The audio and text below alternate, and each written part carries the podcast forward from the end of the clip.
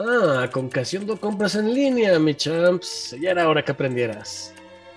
Simón, güey. que fíjate que entré a un programa que ayuda a ancianos seniles, güey, que necesitan recibir su despensa en casa, güey. Y yo, pues, ando buscando lo de la lista de este compa, güey. A ver, déjame ver. 20 mil litros de vitacilina a granel. Muy bien. ¿20 qué? 8 órdenes de tlayudas. ¿Eh? Interesante. 476 escapularios y 10 litros de agua bendita. No mames, ¿a quién vas a exorcizar o qué? Y finalmente una caja de Viagra y un vuelo redondo a Nayari. Güey, ¿y quién está todo eso? No sé, güey, creo que el anonimato es parte del programa, güey, pero dice que hay que mandarlo a Plaza de la Constitución, sin número, Centro Histórico de la Ciudad de México, Colonia Cuauhtémoc, código postal 06066. Mm, güey. Ah. Eso es Palacio Nacional. Mm. Ahora todo tiene mucho sentido, güey. Pero como dijo el Goku, güey, esto ya no es divertido, es triste. Sí. Comenzamos.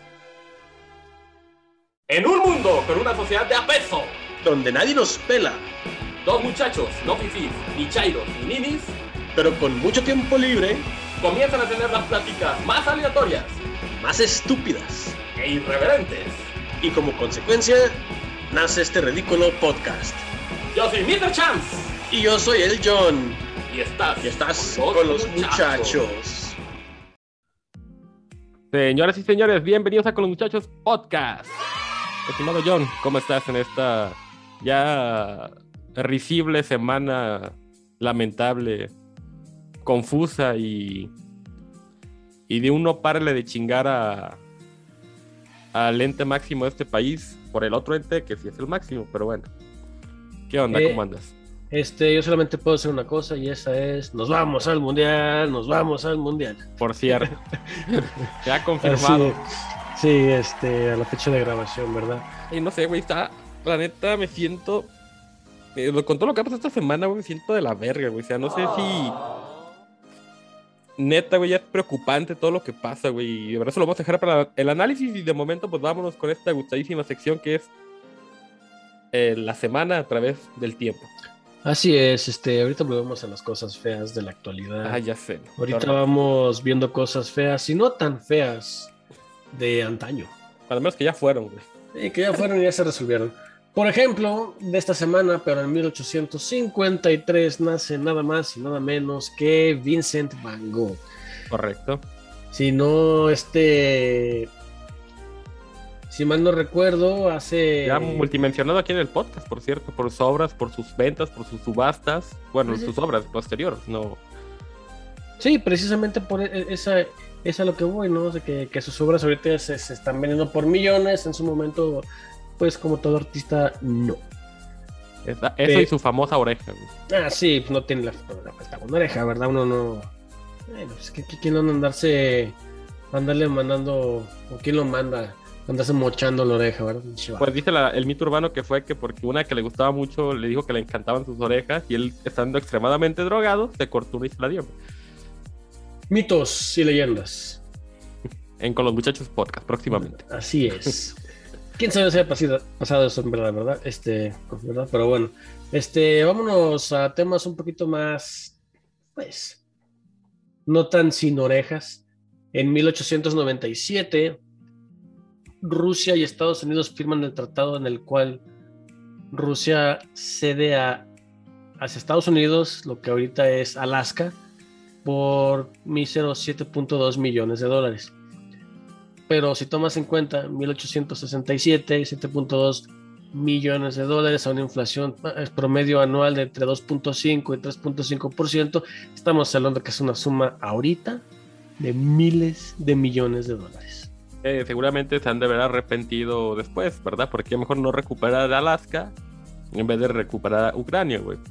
Es correcto, porque este. Mm, es que también en Alaska tiene una situación militar estadounidense, ¿verdad? Entonces no quieren ahí un conflicto directo, como siempre. Imagínate tener, regreso a ese punto tan estratégico que era tener a China cerca, a Rusia, bueno, pues sería tu mismo territorio, pero Rusia cerca, China cerca, Corea del Norte cerca. relativamente hablando. Sí, de hecho, no, no, no, nadie quiere tener a sus güeyes cerca, pinches, pinches locos. Pero, bueno, vamos a cuestiones un poco más decentes, ¿no? En 1922 se es publicada, no es la primera película de terror, pero es la primera película de terror que contiene personajes clásicos, ¿no? En este caso un vampiro. Está, está inspirada en la novela de Bram Stoker, Drácula, pero sí le cambia varias cosas por cuestiones ahí de, de derechos, ¿no? Y esta película es Nosferatu, es alemana. Es una película muy buena, el único detalle... Una pieza del cine clásico, sobre todo. Clásico, es, terror. es, una obra de arte esa película. De este, obviamente de blanco y negro, pero blanco y negro sepia. Y te das cuenta cuándo es de día y cuándo es de noche porque el tono de sepia tonos. De iluminación sí estuvo bueno. Bueno, pero de eso yo creo que eso vale la pena para la random sección, porque no Ahorita que fue semana de Óscares y de putazos. Ahorita hablamos un poco Ahorita más vamos a hablar a detalle de la película, porque no, me agrada la idea. Ya estás. Y vamos a 1966, cuando es lanzada hacia la nube la nave de papel soviética llamada Luna 10. ¿Hacia ahora, la nube? ¿por qué? Hacia la luna, perdón. Ah. Este, Ah, ahora, ah, ¿por qué le digo de papel? Pues no llegó a la luna. Por eso. Y los soviéticos nadie los quiere. Pero bueno. Luego, en 1973, las últimas tropas de Estados Unidos abandonan Vietnam, efectivamente llegando a su fin, básicamente la única guerra que perdió Estados Unidos en el siglo. Porque la perdió porque pues, se puso, se, se instaló el gobierno de Ho Chi Minh, que no es el que ellos apoyaban. Pero es detalles históricos, detalles históricos. Y vámonos un par de años después, en 1979, cuando ocurre el peor desastre nuclear de Estados Unidos en Harrisburg, Pennsylvania. Ahí ¿Qué, qué tronó qué? no hubo un Digo, la verdad me declaro un neófito de los desastres nucleares, pero hubo un ligero este derri- se derritió uno de los reactores, pero alcanzaron a quitar el plutonio antes de que esa madre tronara. ah, mira. Yo hubiera sido pues, igual de grande, pero siete años antes a el cagadero de Chernóbil, ¿verdad? De hecho, Sí, de la planta este Lenin, Vladimir Lenin se llama. pues es que todas se llaman así, güey. Está la planta Lenin 1, la Lenin 2, la Lenin 3. Está como, No, son los- poniéndole nombre a sus barcos, güey. No, 1, son Jenny los- 2, Jenny 3, güey. No, son los, son los reactores de la misma planta, Ah, ok. que ahorita está en Ucrania, precisamente. Y hecho, por este, bueno, no, no, no, no son muy, no, no tienen mucha imaginación esos güeyes, pero bueno. Y vámonos a 1999, cuando se estrena una película que revoluciona el cine en los efectos, lo que hizo Star Wars en el 77, hizo The Matrix en el 99. Es súper correcto. Por cierto, acaba de salir la nueva película. No sé si ya la vieron banda, pero yo tampoco. Así que no voy a decir qué onda con eso. No, está muy buena, yo ya la vi. Yo no la he visto. Véanla. Tengo chance. Spoiler, termina con los créditos. En fin. Este, y luego vámonos a la efeméride musical, si podemos llamarla así. Muy bien.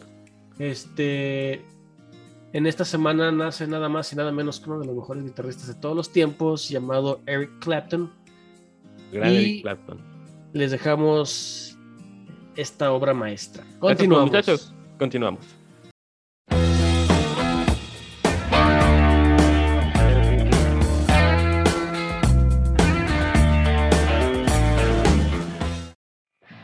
Millón, Champ, hay noticias.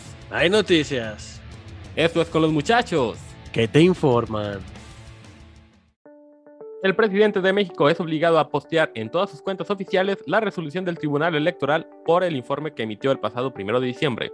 Pues de no hacerlo, dijo, arrestarían a su coordinador general de comunicaciones social, Jesús Ramírez Cuevas. Andrés Manuel López Obrador amagó con enviar una iniciativa de reforma electoral en la cual se reemplazará el INE por un órgano electoral federalizado cuyos consejeros serían elegidos por el pueblo. En otro revés, el Tribunal Electoral de la Federación dijo que el decretazo, el cual permitiría a funcionarios públicos promover la revocación de mandato, es inaplicable para este proceso. Lo anterior, bajo el fundamento de la no retroactividad de la ley en México. Nuevas evidencias en el caso Yotzinapa señala posible participación de las fuerzas de la Marina en tales acontecimientos, lo anterior a casi siete años y medio de la tragedia. Se descubre caverna en el tramo de la quinta etapa del tren Maya en Quintana Roo. La senadora Xochitl Gálvez presentó en el Senado de la República una figura a escala y armable a referencia de las figuras Lego de la famosa Casa Gris, hogar de José Ramón López Beltrán, hijo del presidente. Previo a las mesas de negociación en Estambul, Turquía, Rusia reducirá las operaciones cerca de la capital de Ucrania, Kiev. En Alemania, la inflación se dispara por arriba del 7%, lo anterior como consecuencia del conflicto armado entre Ucrania y Rusia. La selección mexicana de fútbol avanza de forma directa al Mundial de Qatar 2022 a la espera del sorteo de grupos. Bruce Arians dejó de ser hoy el head coach de los Bucaneros de Tampa Bay para formar parte administrativa del mismo equipo. Ahora puedes seguirnos en nuestro canal de YouTube con los muchachos podcast. También en Twitter, arroba con los muchachos, donde podrás seguir encontrando todas estas estupideces que decimos semana con semana. Yo soy Mr. Champs y los esperamos por ahí. Después de toda esta inteligente sátira y datos notoriamente irrelevantes, esto es con los muchachos. El análisis. Mi propuesta es de que se elija primero, que el pueblo elija a los jueces, que se propongan como candidatos a ser consejeros y a ser magistrados a gente con vocación democrática y de inobjetable honestidad, que los hay en el país. Y que con los tiempos que tiene el INE, no como ahora, ¿eh? que ya no quiero hablar del tema, que se difunda. Quiénes son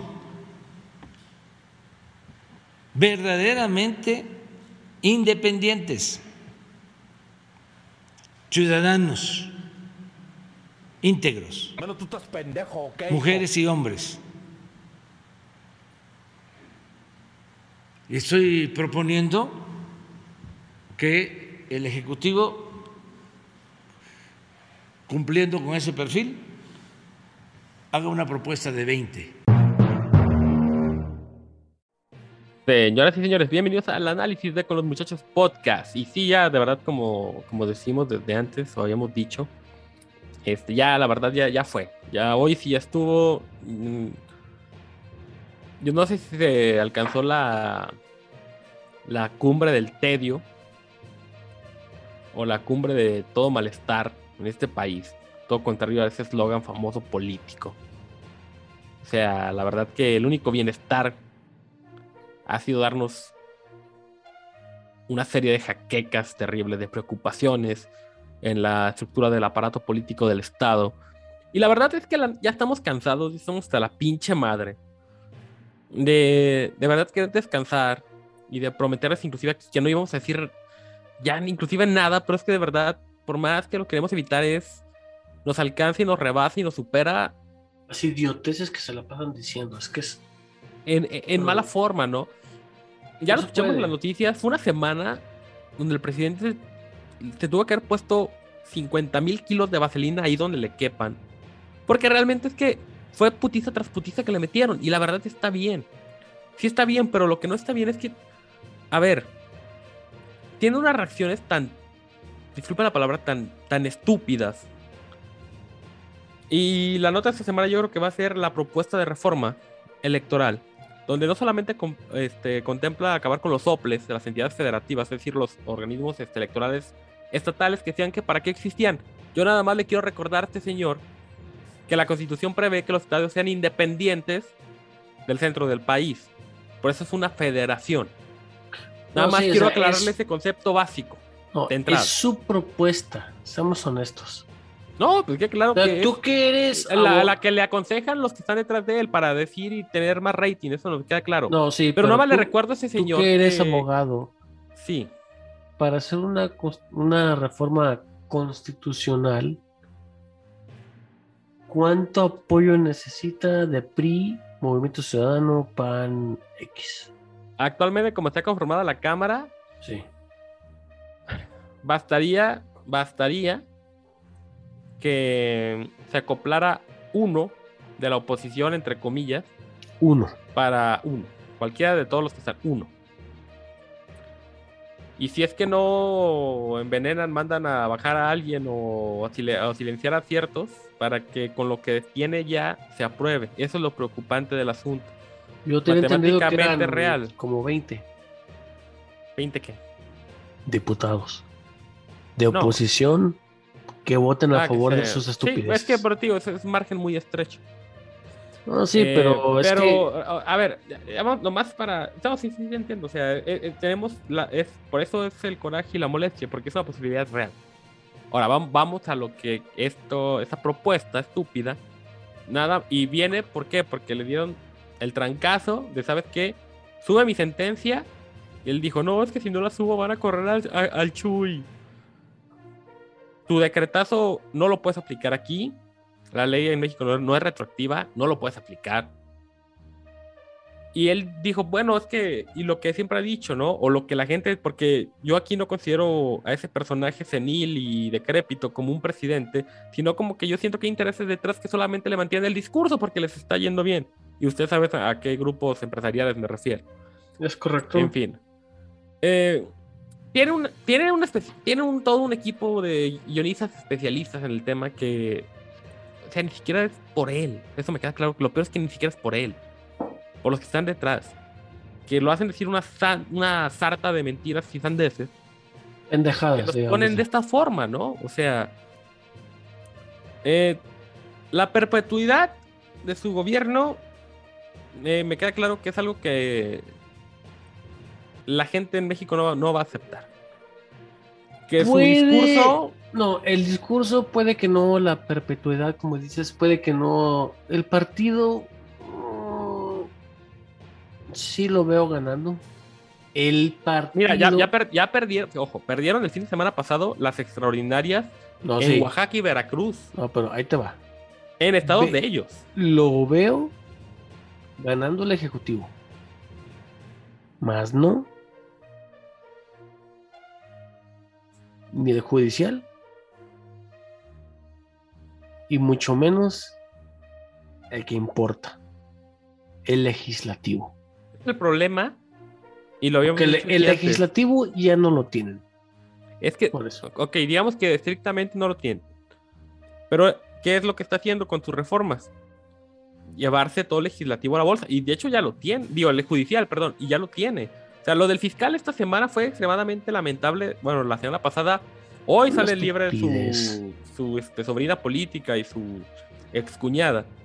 Después de más de 500 días de prisión preventiva, nada más porque el fiscal así lo quería. O sea, cuando tienes una figura del, del tamaño de lo que es un fiscal de la República, o sea que es el abogado del pueblo, en teoría, y así lo debe, se, marca como el abogado del pueblo. Dices, ¿eh? A tus pies. No, pero. O no a eh, tus pies. O a tal vez él a los pies del fiscal. Eso es que es lo que no sabemos. No, sí, pero eh, es que ese, dice ese, con todo respeto, no aplica a este gobierno. No, pues es que Eh, a- no aplica aplicado los últimos nunca, y mucho 50 menos en años. este. que- Entonces, La separación de poderes ahorita ya ni siquiera existe por lo mismo. O sea, tienes las a la institución más, yo creo que más poderosa y no en el sentido que tenga un poder real, pero sí es la más que le echa un contrapeso real como es el INE que lo quiere desaparecer a toda costa. el y que la próxima semana viene la revocación de mandato y que gane, pierda, empate o no vaya nadie o vaya todo el mundo, la culpa va a ser del INE. Independientemente de lo que pase, la es su culpa va a ser del discurso y es esperado. Y todo. Pero es una, es un y speech todos- basura. O sea, al final de cuentas es un speech Sí, basura. pero lo estamos esperando y ya, y, y ya sabemos las respuestas. ¿Por qué? Porque los partidos que, aunque nos representan una minoría, no se van a dar a, a su reforma electoral. Porque no puedes, para empezar, Eh, No él está puede calentando- haber un- ahorita, ahorita está, eh, con esta declaración está empezando Está- a calentar el sartén. no, sí, pero toma en cuenta de que hay cuestiones que van más, a- más allá de la constitución, no digamos nombre, Temec, tratados internacionales. Están a la dice- par. Y lo que él siempre ha dicho es que la soberanía del dice- país, pero Sí, pero el Temec está arriba de la constitución gracias a la constitución. Por ende, debe de haber un órgano público independiente electoral. Si lo quieres centralizar, debe ser no centralizado, público e independiente. ¿Por qué? según yo, según yo, el TEMEC no contempla esa parte porque. No, sí la contempla y no, y no Temec. La contempla desde NAFTA. Ah, ok. El TEMEC no, pero sí hay otros acuerdos internacionales que sí lo hablan. Ese asunto es de tu gobierno, no te metes en lo que la gente quiere. Tienes un ente independiente. No me, ve- no, no me veo a los gringos metiéndose con el colegio electoral, cabrón. El colegio electoral es otro pedo porque es por estado. güey. Sí, pero el colegio forma.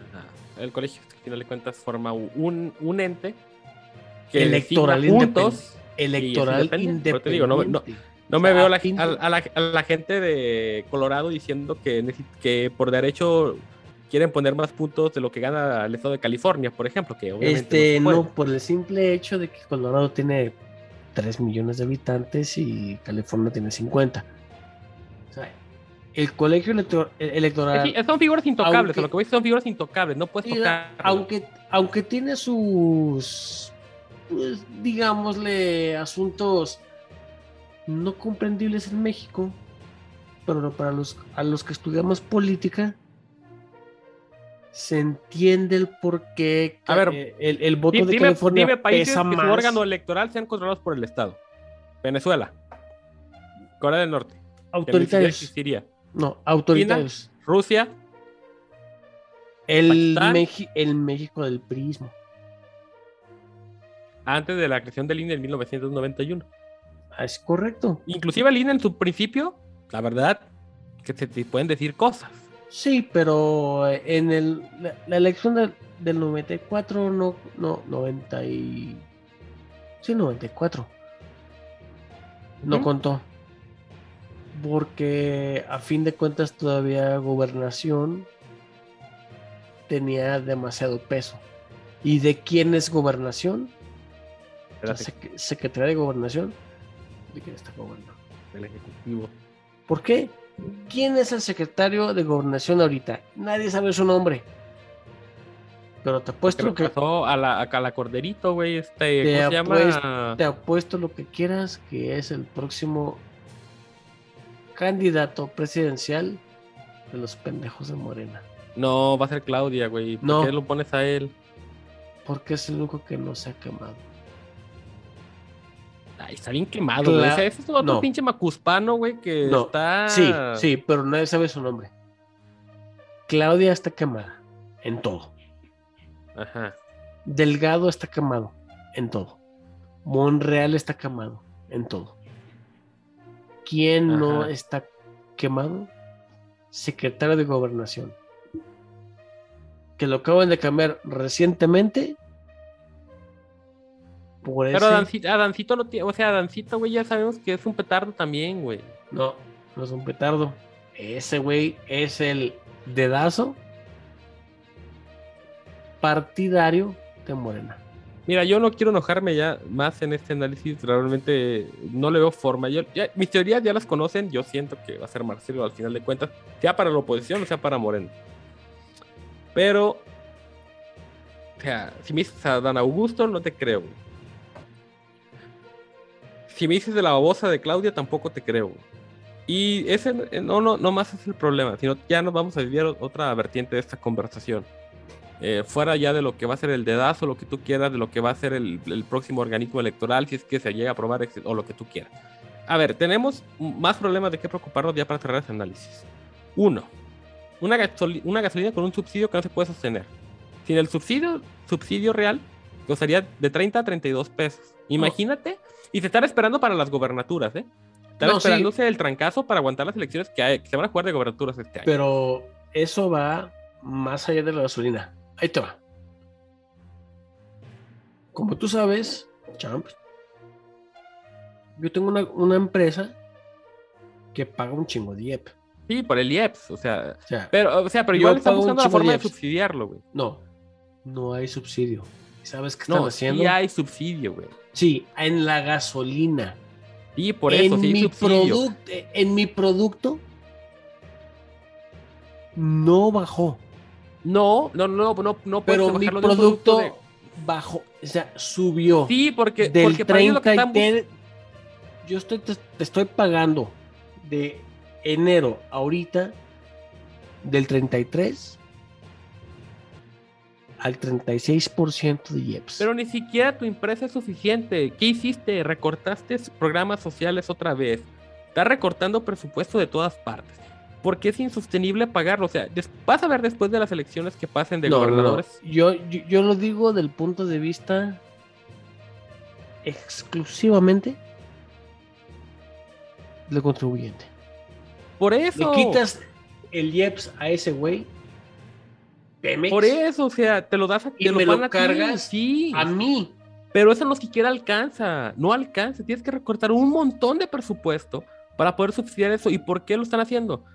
Tienen elecciones de gobernadores en los próximos meses. Se van a esperar. Y después de las elecciones vas a ver el pinche fracaso de 32 disparar la- pesos la gasolina.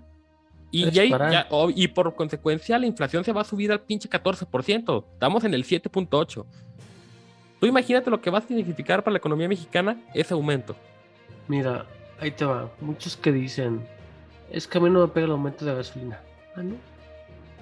Está bien, te la paso, no pagas gasolina. En la gasolinera. Pero pagas un boleto de camión. Pero pagas el Pagas tus putas frutas, tus putas verduras, Pero pagas tu puta carne, pagas tu el canasta básica, cabrón. transporte de lo que Seguramente la 4 ¿Por qué? invertó la, la, la teletransportación para mandarlos de un lado a otro. El güey. bistec ultra delgadito que te estás comiendo no es Trafas de carne, cabrón. no es tapatío. ¿Por qué? Porque la carne chida de México viene de Sinaloa, viene de Sonora. Chihuahua. ¿Crees que es gratis mover toneladas de vaca? ¿Crees de- que es gratis mover toneladas de fresas? Por eso te digo, cabrón, o sea, ni, siquiera. Este, o para ustedes, resto de, de México, o sea, el aguacate que se produce en la parte sur de aquí del estado, o sea, no es gratis para ustedes tampoco. No. En los digo, limones que se producían en Colima y demás, pues, ya sobre el tema hablamos demasiado en otras ocasiones, pero todo eso tiene que ver con una consecuencia de algo, de una, gen- de una particularidad, una generalidad, y todo pega, todo repercute. Cuando el IEPS es insostenible, ese subsidio del IEPS a la gasolina específicamente, no a No los carga- otros que le subieron más. Lo van a cargar en otro, lo van a cargar en otro lado. ¿De dónde, güey? lo van a cargar en mi negocio, lo van a cargar A ver, en tu negocio, lo van a cargar Hoy, en hoy, otros lados. hoy, literal, como, como para decir, otro- no, no, no, es que a- a- ahí te va. A ver, espérate. es- es Van que no, a a ver. decir, no le aumenté la gasolina. ¿Por qué? Porque es lo mediático. Porque es tu pero- bandera popular, sí. Sí, pero le van a aumentar Que ya- a mi que ya aún así- cerveza, le, ya van a, aún así, le van a este- aumentar a mi vino, le van a aumentar a tus servicios legales, le van a aumentar a los servicios de ingeniería, porque, ahí disculpen, putos ingenieros, a sus servicios de tecnología los van a aumentar en impuestos. O sea, hace tu servicio de Telmex no va a costar 3.89. Va a costar 4.89. ¿Por qué? Porque tú no deduces. Así que tú vas a pagar los 4.89, mientras yo pago 3.89 menos IVA y IEPS. Teníamos muchos temas para tocar ese día, pero creo que ya nos va a dar el tiempo. A ver, tú eres economista. Y me emputé. Tú tienes muy fácil, muy fácil cómo sacar la fórmula. Nos cuesta 330 mil millones de pesos a la semana subsidiar el IEPS de la gasolina. Estás hablando que la deuda de Pemex el año pasado, porque ni siquiera es el corte de este año, seguramente se triplicó o cuadruplicó, era de 485 mil millones de dólares, ok. Se duplicó este año. Son, O sea, ok. a- hasta eso no le fue tan mal. No se triplicó, se duplicó. Nada más. la deuda. Necesitas Eh, aproximadamente en pesos en la conversión como... No, es que no, no. A, a mí. Espérate, no, espérate, espérate. No, es a ver, que a- mí me a ver, molesta- espérame, no, espérame, espérame. No. Déjame terminar de decirlo. Déjame terminar de decirlo. Necesitas Date, date. aproximadamente un mes y medio para pagar, bueno, casi dos, la deuda de Pemex en dólares solamente por el subsidio del IEPS. O sea que la estás pagando por año cinco veces. Sí. Después, güey, la pregunta es, ¿de dónde vas a sacar el puto dinero? A ver, después de eso, ¿dónde vas a sacar el dinero? Ya dijiste lo que va a subir, pero esa es una, esa solamente es la puntita del iceberg. Sí. ¿Y después qué? Ya anunciaste otra pinche obra faraónica estúpida, como el aeropuerto Felipe Carrillo. Ah, los pinches Felipe se le han de mamar a este cabrón, güey. En Tulum, güey. Que en Tulum, güey. Yo, Está creo, pegado más a Chetumal que otra cosa. yo creo que el ponedor del presidente se llama Felipe. Tienes una, Por eso una, una- un tramo 5 del tren Maya que se acaba de descubrir una puta caverna, güey. Y que todo el mundo te está diciendo y tú los y llamaste pseudoambientalistas y demás. Y eso, ya para cerrar esta sección, con todo el respeto que no me merece, como de costumbre lo he dicho aquí, chinga a su madre, señor presidente, y le voy a decir otra cosa, ¿sabe qué? Me salió del alma. Esto es con los muchachos podcast. Continuamos. Si quieren seguir viendo, escuchando y leyendo estas estupideces y más, pero con un poquito de sentido del humor, no tanto sentido común, nos pueden encontrar en nuestro Twitter en arroba con los muchachos. Y ahí mismo encontrarán nuestras demás redes sociales. Cae la bola, puede ser el primero el rebote. González, impresionante gol. ¡Gol!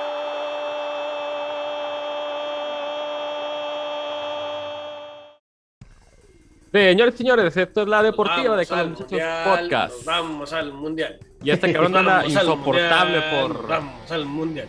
Voy a estar inmamable de aquí hasta que nos eliminen del mundial.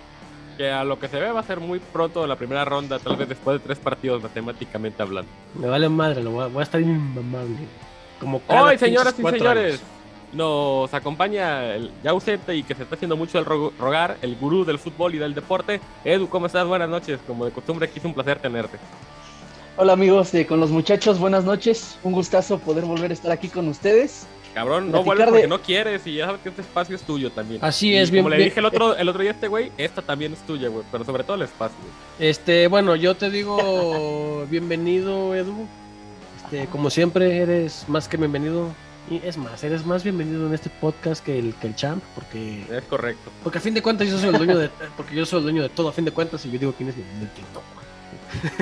Entonces, este, Qué maravilla. Es- eso dice. Es muy padre volverte a tener aquí, este, porque ya tenemos otra otra opinión que no sea a favor del gran queso o chivista en este caso como el champ y que a mí me viene valiendo madre el fútbol, pero Bueno, pero él sí es chivista. Yo soy de Sí, Chivas pe- también, te voy a Guadalajara. Pero sí, pero tú eres un poco más objetivo. No que el champ es chivas, Yo soy el más Chivas grande lo otro. crítico de las chivas que ha existido en este planeta y le consta a Edu, O sea, Tengo mis dudas, pero bueno. por Este, cierto, Leaño se queda hasta el final del torneo. Ya es una triste noticia para empezar este espacio, pero en fin. Continuamos. En fin. Este, Este, vamos a adelante. importante. Sí, vamos Sí. primero que nada, antes de. Bueno, lo principal Vamos va a al mundial, güey. México lo califica al mundial. De manera pero- directa. Ese es tema punto 1.1. Vamos ahora sí lo importante. Búfalo se queda en la NFL contra pronósticos muy reservados. así Se anuncia es. nuevo estadio en el estado de Nueva York, por cierto. Pues claro, También- Buffalo está en Nueva York, güey. Sí, pero ya ahora sí, literal, literal pegado lo que es Nueva York, pues. Mm, Este. Cosa que te habla, de habla de la decadencia de Gigantes y de Jets, ¿no? Claro, claro. Sí, Afortunadamente, eh, bueno, perdón, perdón. Adelante. No, no, adelante, adelante, este es tu espacio, échale, arráncate. Muchas gracias, carnal. Bueno, afortunadamente para Buffalo, porque es una, una franquicia de muchísima tradición, iba a ser una tristeza enorme que se mudara a Canadá o algún otro estado. Entonces, de verdad, me da muchísimo gusto por Búfalo, por su historia, por la franquicia, por los aficionados que se quedan en, en la ciudad. Es algo, algo muy, muy, muy, muy relevante para ellos. Bueno, geográficamente, como decías, ya está más pegado a Nueva York. Pero Mm, sí, o sea, es el, el proyecto es que, muy eh, padre, muy... Este, Es que es el, es que a fin de cuentas, Champ, di- disculpa que te corrija. sí. Nueva York es un estado. Sí, ya sé que es un estado, pero más pegado a la ciudad ya de Nueva York. O sea, Es que sigue. No, no, güey, es que sigue. Siguen en Orchard Park, es el mismo municipio. La única De hecho, diferencia es mira. un poquito más hacia el este, pero bueno. En fin. O sea, Buffalo. o sea, más está- pegado a Nueva York. No, está más pegado a Toronto que a Nueva York, pero bueno. este. En kilómetros, está más cerca a, a Toronto, pero bueno. Toronto, sí. Eh, aquí la cuestión, o sea, está del otro lado de Búfalo, no como el anterior que está más hacia, hacia las cataratas de Niágara. Este está más o sea, del otro lado de la ciudad de Búfalo, que se puede decir, ¿te acercaste a la ciudad de Nueva York? Sí. Ese ¿Por era el cuánto? punto, O sea, yo sé Ah, que el ¿por estado es un estado. Pues ¿Por hace más cuánto? a la ciudad. 15, 15 kilómetros es como decir el estado de las Chivas, que se fue de Jalisco al, Claro.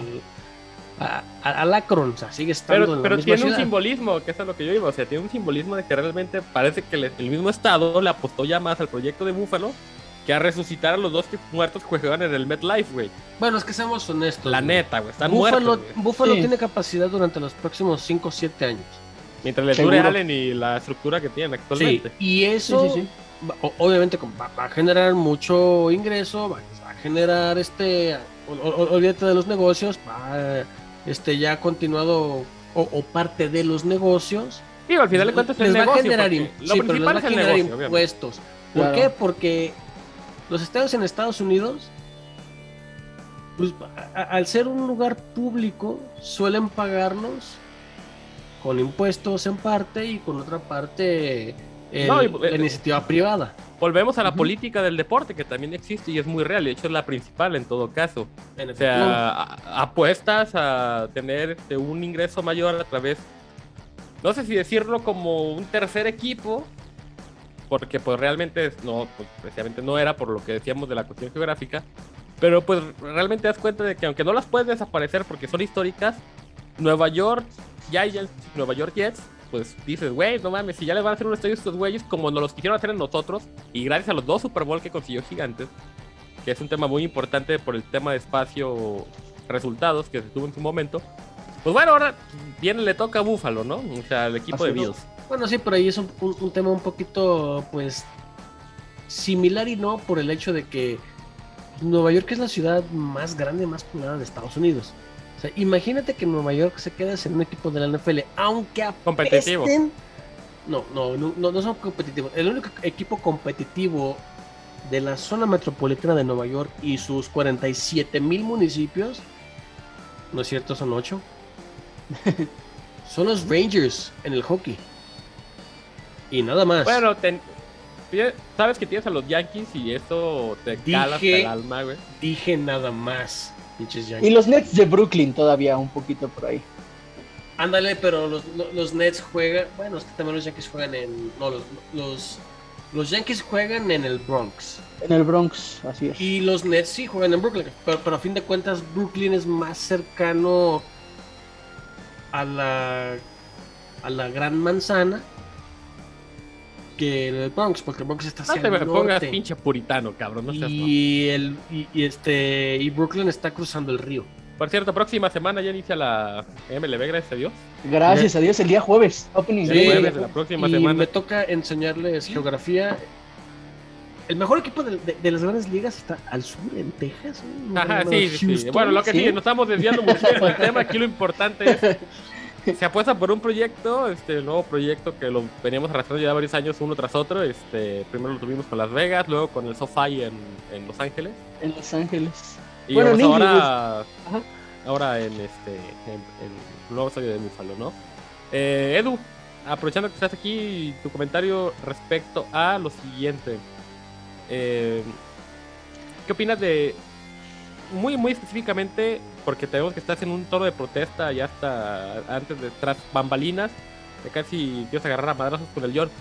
A ver, explícanos tu protesta silenciosa y por qué tu playera de del Salvador, cabrón, que sí, sí, se hizo obviamente al presentarte aquí un, pues, un tono de curiosidad, vamos a decirlo de esa parte.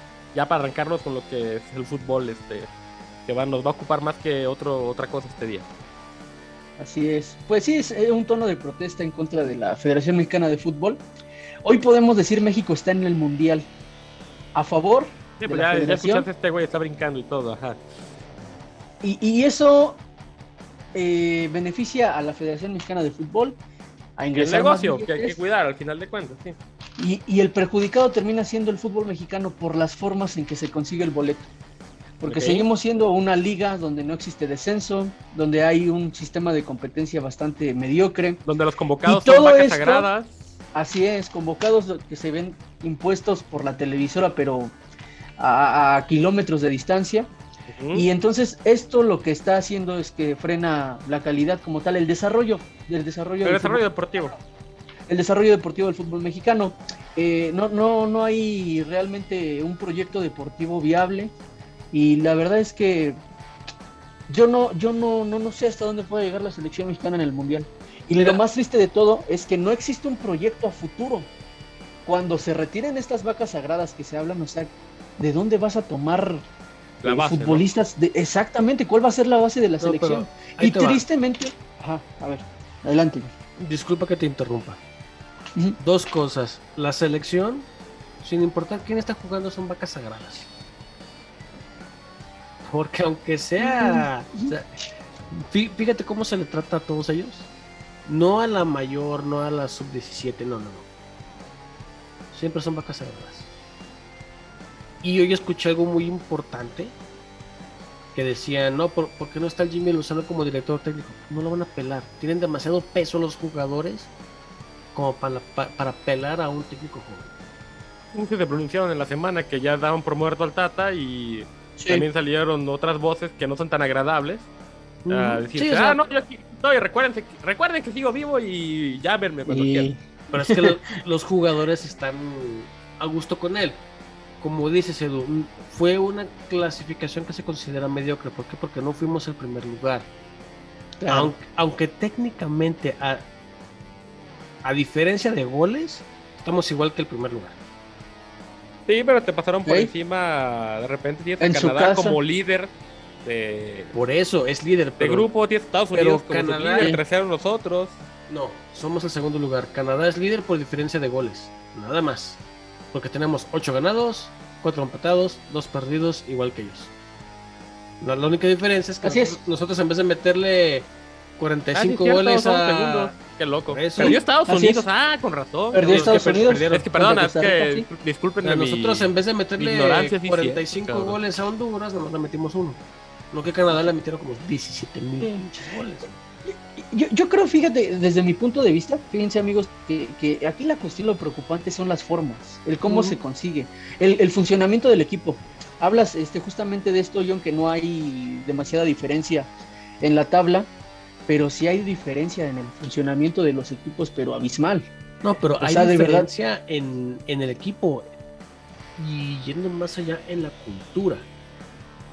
¿Por qué? Sí, en la cultura de- del deporte. Es que, ahí te va. Yo estaba leyendo ayer en la mañana un reportaje en el que decía que de los 23 canadienses, 21, o sea, 23 de, de la selección, Sí, 21 pudieron haber jugado con otra selección. efectivamente. Sí, tienen doble nacionalidad, así es, así es. ¿Qué hizo Estados Unidos en lo- a, a inicios de los 2000? Lo, Lo mismo. mismo. Creció su liga. ¿Y dónde los tienes ahorita?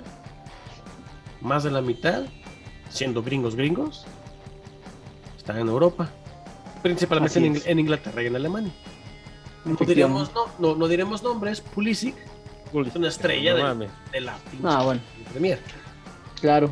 Entonces, ¿por qué aquí las televisoras se aguantan, digámosle, con un nivel tan bajo? Mira, dinero, dinero, dinero, dinero, Sí, dinero, pero dinero, ¿qué? dinero, dinero. ¿Qué te genera más dinero? ¿Tener un equipo mediocre que llega al cuarto partido en el mundial o tener un equipo mundialista que está diario peleando cuartos o semifinal? Es que ese es el problema, que la transición. a- a- aquí hay que, hay que tener en cuenta una cosa bien importante, güey. Que la transición cuesta. Ejemplo, nosotros que somos grandes este, analistas de la NFL, bueno, la verdad no somos tan grandes, somos unos pinches morros pendejos y borrachos Pero que se somos, a ana- hablar del pero deporte. somos, pero, Pero, pero somos analistas, güey. somos analistas. Entonces, ¿y, ¿y qué es lo que decimos? Las transiciones cuestan dinero. Sí. Tanto así ve Sí. el caso de Green Bay, la estupidez que acaba de hacer, ¿no? Sí, pero Entonces- cuesta, cuesta dinero, pero te van a dejar aún más. Por sí, eso pero el problema es que la hicieron. transición, las transiciones tienen un riesgo que para, y volvemos a la política del deporte, y en este caso la economía del deporte, tú que eres economista. Claro. En un país como este no podías apostarle a que ibas a tener un proyecto de reestructura donde dejaras de percibir por algo. Por eso Ah, es el no. que siempre tenemos que llamar no. al baboso de Ochoa, al otro baboso de Herrera, a los otros ocho babosos que los acompañan Sí, detrás, güey. ahí te va la diferencia. El empresario, siendo Televisa, TV Azteca, toda esa bola de güeyes, quieren su retorno de inversión, se llama. Sí, simplemente cuando hay una, un impor- lapso una no importante decisión años. en la federación, ¿quién se junta? John de Luisa y quién es más. Los los dueños de todos los equipos. Sí, pero ellos quieren su retorno de inversión Por eso, o sea, ¿por qué crees que máximo tres peso? años. Y los gringos y los canadienses se lo aguantan en 20 años. Y velos En ahorita. 20. Sí, sí. O sea, No, pues ¿quién va a llegar más lejos en este mundial? Canadá tal vez no. Pero quien sí tiene posibilidad de llegar más lejos que México, Estados Unidos, Estados claro. Unidos.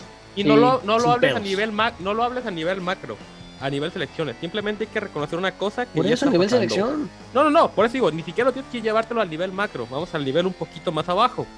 ¿Cuál es la mejor, te pregunta para ti Edu, cuál es la mejor liga de soccer en CONCACAF actualmente? Bueno, la Liga Mexicana. ¿Tú crees que es la liga mexicana todavía?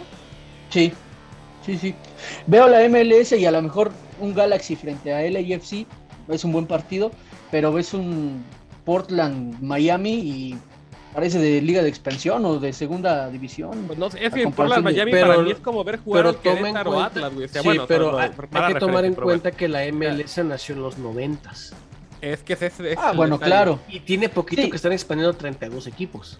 De hecho, el futuro, el futuro es muy claro, creo que es tema para otro podcast que nos llevaría horas hablarlo, pero el futuro es muy, es muy obvio, ¿eh? La fusión entre las tres de CONCACAF del Norte es un hecho. No, es ¿Quién que, a nada, jugar? eh, es que nada Sí. más hay dos, champ. Porque los Oh, a canadienses. meter a- es- juegan en la MLS, pues, pero son los Juegan en la MLS. sí es más, sí. ¿Por Pero qué? Porque es, a es un hecho, es, es un evidente, ya. sí, pero es, una- es evidente que se fusiona MLS con, con Liga Mexicana y sería la única forma de que la Liga Mexicana sobreviva, ¿eh? No, O sea, pero el nivel eso es tan decadente y va tan en declive que no le puede dar otro aumentaría giro. el nivel. Por eso, Eso, eso sí. no le puede dar otro giro más que este. Eso sí. Yo, yo ahí lo pongo en tela de juicio, muchachos. ¿Por qué? De verdad. Ustedes co- eh, vean la competición de Conca Champions y, y pongan un equipo gringo contra un equipo mexicano y la verdad las llaves no son nada atractivas. Siempre termina ganando el mexicano. A lo mejor allá en Estados Unidos termina ganando el gringo por cuestiones de clima, por cuestiones, lo que tú quieras. Pero vienen acá a México, lo que pasó apenas con Pumas y, y New England. 3-0 allá, 3-0 acá y en penales gana Pumas y la misma historia de siempre. Y la verdad yo no veo por dónde el fútbol gringo en cuanto a liga. En selección es otra cosa, pero en cuanto a liga, en cuanto a clubes, pueda apoyar al crecimiento del fútbol mexicano, Es pueda exigirle. Ahí tendrá que haber una mezcla de jugadores, ¿no? O sea, como, es, como ya es una sola liga, ya estarías hablando de un estilo ya un poco más euro. ¿no? O sea, por ejemplo, sí, eres gringo, pero aquí en México no cuentas como extranjero. Porque Lo que pasa eres es de la que- misma liga. Yo, respondiendo a tu pregunta, Edu, sí te lo voy a tratar de manejar desde, vamos a lo mismo, desde el esquema sociopolítico del deporte. Y tiene una consecuencia muy grande. Hay tres empresarios, ahorita cuatro empresarios que la invierten en el fútbol mexicano. Uno acaba de ser campeón, por cierto, Grupo Orle- Orlegui. Ir a Ragorri, ajá. Chaflas. Luego tienes a, sí, con el, con el Atlas. Chaflas. Luego tienes a, a los otros empresarios que le meten a- al centro del país, el Grupo Azcárraga, ya sabes, obviamente con América. América. Ajá. Tienes a los de Monterrey, que eso sí, eso sí te podría decir que tenían solve- tienen solvencia, cuando menos para para dar un pa- u- u- unos años más todavía ahí con, con progreso. El problema es que si te analizas los números de cuánta gente se interesa en ver los partidos, cuánta gente va al estadio, cuánta gente se involucra con el deporte. Y Ajá. está muy claro, las gráficas de los programas deportivos este, en la tele, la barra abierta como la barra de cable, por ponerlo de esa forma, cada vez son menos, ¿eh? Y cada vez este, el fútbol tiene más competencia. Y, o sea, tú lo sabes, ¿no? Y tienes cada vez más amigos, porque todos decimos a los que le gustaba el fútbol, que cada vez se fueron como menos, y luego ves a los chavitos atrás de ellos y cada vez son menos. Entonces tienes un fenómeno demográfico que te apunta a que el espectáculo simplemente ya no es atractivo. Y al final de cuentas el espectáculo, el fútbol es un espectáculo. Tú vas a divertirte y quieres ver este drama, este sangre, sudor y lágrimas, ¿no? no y en el buen sentido, no como las pendejadas que pasaron. Todos contra el árbitro. O algo así, pero es que ya ni siquiera se presta para el morbo. Cada vez el morbo está más reducido, la polémica es menos. El interés atractivo, este. Pues aquí el problema es que no nos contrata Televisa para hacer. No hay quien nos contrate, vayan a la verga, güey. Este. Pero es que se vuelve cada vez más aburrido el fútbol. y la verdad es que es cierto. El fútbol mexicano cada vez es más aburrido.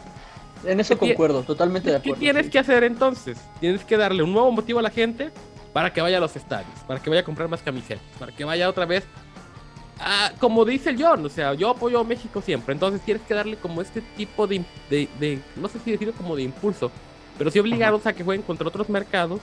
Bueno, pero como tú bien dices, la MLS todavía le faltan años de desarrollo, eso es cierto también.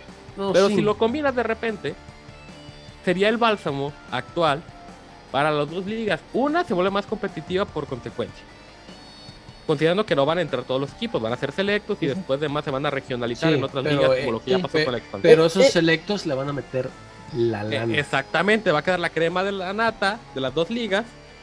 y, le van a y todos le van a meter la y se vuelve más atractivo. Cuando menos, si me preguntas a mí, yo te diría, ah, bueno, ahorita que estamos ya fusionados, se mueve más atractivo, cabrón, ir a ver a las Chivas contra un equipo gringo, ir a ver a Chivas contra el Mazatlán, contra el Querétaro, contra el no sé quién, contra los de allá de, de Juárez, pero o sea, la verdad, o sea, la verdad sí, seamos, honestos. Nunca es atractivo ver a las Chivas, nunca. no, bueno, miren, quizá voy a sonar utópico, ¿no? Y hasta radical, pero si realmente se quiere ver un crecimiento en el fútbol mexicano, debe de eliminarse en, en Conmebol, ¿no? Para empezar, la selección. Y si hablamos de que, los clubes mexicanos. Una sola confederación, pues como todas las ah, demás, ¿no? espectacular, continental. Espectacular. Sí, sí, sí. Bueno, que sería algo Chile, maravilloso. Que no, calificó, güey. A Chile. Y tienes a Ecuador, que, con un buen proceso acabo de calificar. Claro. Paraguay, que es una selección muy competitiva, no va. Colombia no va. Bueno, Chile no va. Chile no va, exactamente. Digo, y, a Ecuador que hizo una, una eliminatoria espectacular. Está muy buena, muy, muy Sí, pero vamos a ver, es, ahí se aplica el. Pues, pues sí, güey, a ver cómo te va ahora con los europeos. ah, pues él siempre aplica igual con los de aquí, güey. Le va a pasar a Costa Rica, güey. Va a repechar que lo va a ganar y va a ir, güey.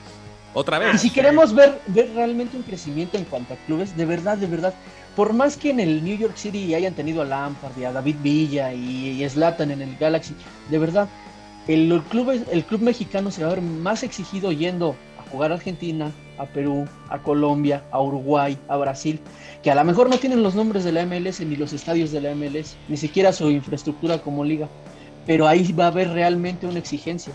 y hay pues, calidad futbolística. bueno, tú lo debes de saber, obviamente. Tú sabes, Edu, que, que este, México no, no es que abandonara Conmebol, es que lo expulsaron de Conmebol realmente. O sea, era más pesado, con menos motivación, con más hueva, por así decirlo, volar desde el cono sur hasta acá para que después tuviera la posibilidad de un equipo mexicano de ganarte. Y eso después quedabas como payaso, güey. Perra hueva, güey. No, pero tú quedabas. a ver, si, si, Chivas, Boca, Chivas River, eh, Chivas este, San Lorenzo, Sao Paulo, el, la U de Chile. De las putas Con el que tú quieras. Azul el quien sea, Chivas es genérico, vamos a hablar del equipo mexicano. Perdía con cualquiera de los de ellos, no pasaba nada. Si ellos perdían contra un equipo mexicano, pasaba de todo. Corrían técnicos, corrían jugadores, vetaban estadios, etcétera, etcétera. Y pasó, y, pasó, todo. Porque ellos están, México no, están acostumbrados a tener mayor nivel. México no, no abandona, como no De hecho, si te fijas en los últimos 10 años, el mejor nivel de la Liga Mexicana efectivamente ha estado cuando jugaban en Sudamérica. Tenías al Pachuca, tenías a Cruz Azul, tenías a, América, a Toluca, a Chivas, obviamente, en su mejor nivel de los últimos 20 años. sí. Guadalajara no. Sí, Guadalajara no. Bueno, inclusive si quieres tú hasta el Atlas también. Aquel Atlas que le ganó a Boca. ¿De Chaflas? Sí, Sí, ganó, sí, sí, el. Atlas también. ¿Neta, no chaflas? Sí, Así es. pero era la. me- Eh, eh, eh, sigue eran- siendo fueron- una, un- un- una utopía, güey. Chaflas, Pero estos fueron los los años de la, americanos de la y Liga campeón, Mexicana. ya no me hablen. Sí, o sea, sí pasó, o sea, que tú no lo creas, imagínate, sí pasó. Y esos eran, fueron los mejores 20 años de la Liga Mexicana. Y también. Salen- Superman te es salen de real, Conmebol, te salen de Conmebol y ve lo que pasa. Sufres para ganar los equipos de Estados Unidos y de Canadá. No, y no nada más a ellos, güey. Y los le- mediocres. Se le ganó, güey, se le ganó 2-0 al Salvador, güey. En casa. ¿De cuándo acá nada más se le metían dos al Salvador en México? No, Sí, no, pues es que te habla del No. decremento. O sea, el- Eran pues, de ya le batallas 3, para. 4 de jodido y ya, ya- y ya nomás metías 4 los primeros 20 minutos y luego te la pachangueabas ahí Ya batallas para ganarle hasta Jamaica, güey, con todo respeto. O sea, no mames. o No, sea, sí. ese- Bueno, esos pero 7 a- ceros a monumentales Jamaica, ya, ya no a van a Jamaica volver. yo los tengo en otro plano porque la gran mayoría también tienen ciudadanía de Reino Unido. ¿Inglesa? Francesa, sobre Sí, todo. inglesa. No, inglesa. Entonces, pues juegan en, en la Premier. O sea, Jamaica tiene con qué. De que estén pendejos para seleccionar es otro pedo. Pero Sí, tienen pero va- muy buenos jugadores. batallas para ganarle a la Peor Honduras en 20 años, 25 años, imagínate. O sea, así es- está el nivel de la selección así. Cuatro puntos en este, en este, en este eliminatorio. O sea, ¿qué más? ¿Qué, Chingaderas. qué- qué- qué puedes decir? Y ese es el punto. Vamos, eh, tenemos que analizar de, de verdad de una manera seria y crítica el deterioro del, del fútbol mexicano y cuáles son las posibles soluciones o qué es lo que no puede o lo que debes dejar pasar para que te sigas hundiendo más. En los Es- últimos, corrígeme Edu, en los últimos cinco mundiales hemos cuando menos pasado a fase de... de- Octavos. hemos salido a la fase de grupos, octavos. De- desde el Así es. 86. Desde el 86. Tengo Y este entendido. año. Eh, de 94, porque a 90 94, no- sí, porque el 90 no se murieron. De los Eh, el, el- el y no de se fue. 94 no, no, no cuenta porque este, Italia siempre están pedos, güey, no cuenta. Si, si este México no pasa este, este año, en diciembre, por cierto, que no se les olvide que antes de que se me emocionen es en diciembre, Así Pues es. sí, pero el Sí, pinche ves. calor que hace en Qatar, güey, no mames. queda claro. Ahorita Sí. como 70 grados. Si México no pasa, ¿qué va a pasar? Y te pregunto a ti, Edu. O sea, ¿cuál es tú, si- suponiendo lo peor, no, ya calificamos, no pasamos. Sí.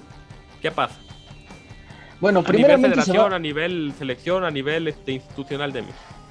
A nivel federación se van a ir varios directivos. Se va John de Luisa, se va Baños, se va todo su equipo de trabajo. Y obviamente en lo deportivo se va a ir el Tata Martino. Tata Martino va a ir al mundial, o sea, no hay. Sí, no, no hay forma ya de buscarle. ya, ya ahorita O sea, ya no hay forma de buscar. no, Por, más que claro. los medios decían que no, puede que llegue otro técnico. No, no, no. Tata Martino llega a Qatar, obviamente se le va a dar cuello. Y aquí lo preocupante y lo, lo, lo, lo feo de- de- del caso es que si eso llega a pasar, ¿qué, qué proyecto deportivo? No hay ningún de- proyecto deportivo que se vea en puerta. Porque además, no te vas a de- de esta eliminar. sección, ¿no? pero, pero el por qué, porque no te vas a eliminar para el siguiente mundial. Al, al ser de anfitrión, vas a estar calificado automáticamente. No, Entonces imagínate la cantidad de partidos moleros que la federación va a comenzar a, a- a- a Tanta llevar a cabo eh, eh, contra Guatemala, contra Haití, con- o sea, generando billete, ¿no? Ahí en Estados Unidos. Y ese es el problema. La selección no va a llegar con absoluta exigencia para el siguiente mundial. Entonces eso es lo, lo preocupante. Y, y- y si haces un mal papel en Qatar, me parece que estás garantizando hacer un mal papel para, para México, Canadá y Estados Unidos. Entonces, En este, es muy, muy preocupante lo que está pasando con el Es fútbol mexicano. Porque que además las canteras han desaparecido. No, sí, pero aquí lo que pasa y lo que yo veo y lo quiero comparar con pues la antigüedad de este ¿cómo se llama el gringo pelón, güey? ¿Donovan? No, güey, el, Ah. el técnico. ¿Dempsey? No, ah, este- el técnico que es padre e hijo. En fin. Con el con, con el alemán, güey. ¿Lo? Klinsmann. No, este el que solía las el que se metía las manos acá y se Sí, Jürgen Klopp. Sí, Glove, sí. Klopp, sí. Este, Sí. o sea, ¿qué es para ellos, para esos países, para esas selecciones, un proceso de selección? Y no, y no nada más es Alemania, es España, Claro. Sí, sí. Inglaterra, Estados Unidos, Canadá. Aquí un técnico lleva la selección durante tres años para calificar al mundial. Llegan al mundial, hacen lo que tienen que hacer, lo corren a la chingada. Y dentro de cuatro años, Al siguiente año que comienzan las eliminatorias, otro güey. Pero ves a, a- al alemán y se aventó 12 años. Ves al gringo, ese cabrón lleva 20 años. Ya va, no, no lleva Al 20, can- pero ya casi va. Ya el, no tarda. el- el canadiense también lleva un puño de años. O sea, sí. ¿por qué aquí no se puede irle dando un seguimiento al mismo sistema? No tiene que ser este Martino ni la Volpe que me topé en la playa que le dije Ferra, este por favor, Ferretti se agüitó. Este Historia habló- real. Me, me habló para contar mi historia real. estuvo- Historia real. Y, y- y tengo la foto. o sea, el- güey se agüitó porque le dije un nombre que no era. Ya ves que este cabrón es un ignorante del fútbol, güey. O sea, a la Volpe le digo Ferretti, güey. Ya es como haciendo el baboso que también lo conozco, pinche payaso, güey. Pero bueno. Parece junto a mi verdad, pendejo. En fin, a, a lo que voy es: ¿por qué no contratas a un técnico, aunque le vaya mal en un, en un mundial? Lo mantienes para seguir el mismo sistema durante 8, 10, 12 años, ese sistema te va a dar resultados con no una, sino 1.5 a 2 generaciones. Yo te Sí, puedo responder sin ningún problema como comentario de salida, pero antes de yo responder, adelante, Edu, por favor. Sí, eh, ya, ya recordé los nombres, el alemán Joaquín Lowe Sí, y Bob, Bob Bradley, el, el gringo. Bob Bradley, sí. Y el hijo, tam- que también se llama Bob, Bob- este, Bob Bradley. Entonces, Klopp, ¿de No, él era Michael, Michael Bradley. Es la misma chingadera, güey. Son los gringos, son los Sí. gringos. la misma mamada. Bueno, y, y te voy a responder, John. ¿Por qué no pasa eso en México? Desgraciadamente por los manejos de la Federación Mexicana de Fútbol. Y es muy simple. Por decir, Ah, sí, cierto, Ricardo. Antonio Lavolpe. Ricardo Antonio Lavolpe, el mejor... eh, Paréntesis, eh, Sí, rápido. Fue Jürgen Klopp es el que jugaba en el Borussia Dortmund y No, después en el Liverpool y a la este, postre ya. La Volpe no es, la Volpe no es Ferretti, no es Rubén Omar Romano. No, Ferretti es brasileño. No, ya se murió ese cabrón, en paz descanse, amigo. Saludos, la Volpe, me sigues debiendo el pinche tequila que me aventaste por equivocarme de nombre, cabrón. ¿no? Así rápidamente para, como dice Cham, ¿no? Eh, bueno, ¿por qué? Precisamente el, mejor, eh, digamos, proceso que ha tenido la selección mexicana de fútbol en los últimos, no sé, 25, 30 años con Ricardo Lavolpe. ¿Por qué le dieron cuello a Ricardo Lavolpe? Porque no le daba entrevistas a Televisa. Porque no le contestaba, no le daba respuestas bonitas a los reporteros de Televisa en las conferencias de prensa y toda esta situación. Entonces, bueno, dijeron, vamos a borrar a la Volpe. Y, y traen cada vez a, personajes que se adecúan más para pues, su sistema de negocio, para vender. Eh, hay que recordar que el fútbol mexicano se maneja mucho mediante los promotores, mediante todo este tipo de, de cosas que ha hecho una cochinada, que ha hecho del fútbol mexicano una auténtica cochinada y nada más en pro del negocio. Y se ha descuidado bastante la parte deportiva. Y es una lástima. Ojalá se copiaran esas cosas justamente, ¿no? De las potencias deportivas. Pero desgraciadamente en nuestro país y en la selección mexicana lo veo a años luz todavía. No, porque a fin de cuentas, quien manda, digo, y seguirán, y seguirán mandando, porque a fin de cuentas es sector privado. como que estos- comentario de salida. pero para que estos empresarios este, aparentemente están bien pendejos. No esperes un retorno de inversión a tres años, espéralo a 10 años. Y es ahí Claro. donde vale la pena. Es que es eso, al final de cuentas, y ese era a lo que iba mi comentario ya para cerrar esta sección. A ver, aquí no se puede hacer por lo siguiente, y Edu tiene toda la razón del mundo. Tienes que estar a moda y prestarte para lo que te diga, no para lo que quieres hacer.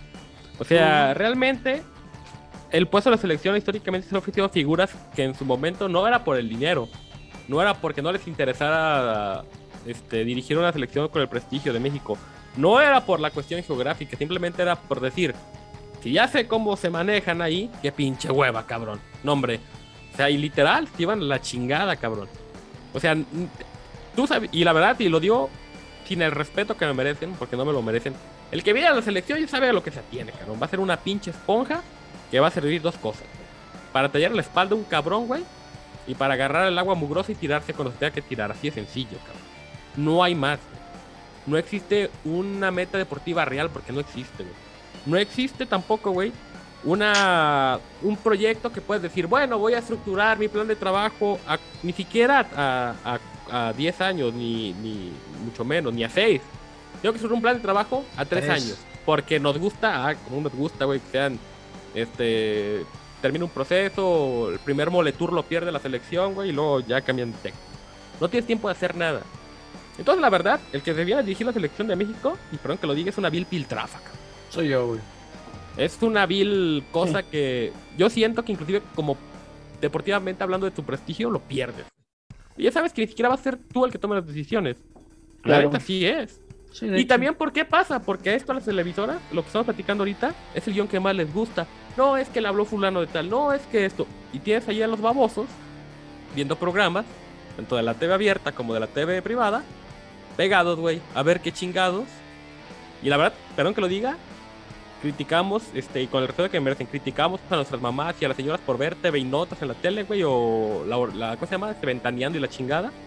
Pero el que ve fútbol picante, güey, y la, bajo la lupa, y los que me digas de la tele abierta, somos exactamente Sí. igual de pendejos, güey. Sí. Igual de pendejos, güey. Es un chisme que nada más sí. nos gusta escuchar a nosotros, güey. Bueno, Estoy de acuerdo. O la NFL, güey. Estoy O la NFL, güey. con el pinche fútbol de estufa, pero el de allá, güey, el chido, güey. Antes, anteriormente esos programas eran interesantes, sobre todo los, los de canales de, de televisión privada. Claro, El Fox Sports y ESPN, fútbol güey. picante. Decir al final de cuentas. Así es, ajá. Eh, por decir un ejemplo, Fútbol Picante era un programa interesante. La última palabra cuando le hicieron un programa interesante, ahora exactamente pues son contenido chatarra, la Contenido verdad. basura, güey. Sí, sí, es una realidad. Es una realidad. Lo único relevante que ha hecho el baboso de. ¿Cómo se llama hijo de su puta madre? Que me caga también el palo, güey. El... Las chivas. No, el otro. Este. Faitelson, Ese, gracias, tú sí me conoces, güey. Lo último Sí. irrelevante que dijo Faitelson fue mandar a chingar a su madre en, en vivo, güey. ¿Y eso qué tiene de importante para de relevancia el fútbol mexicano? Nada, güey.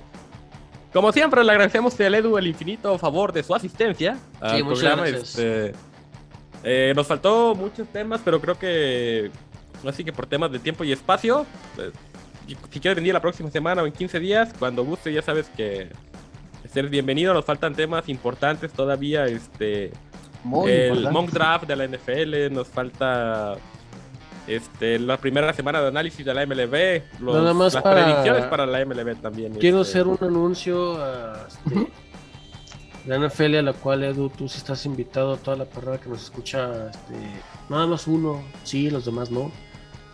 El draft de la NFL se va a realizar, como ya todos sabemos, aquí en la terraza de, del fraccionamiento. Este, por favor, venga vestidos de traje.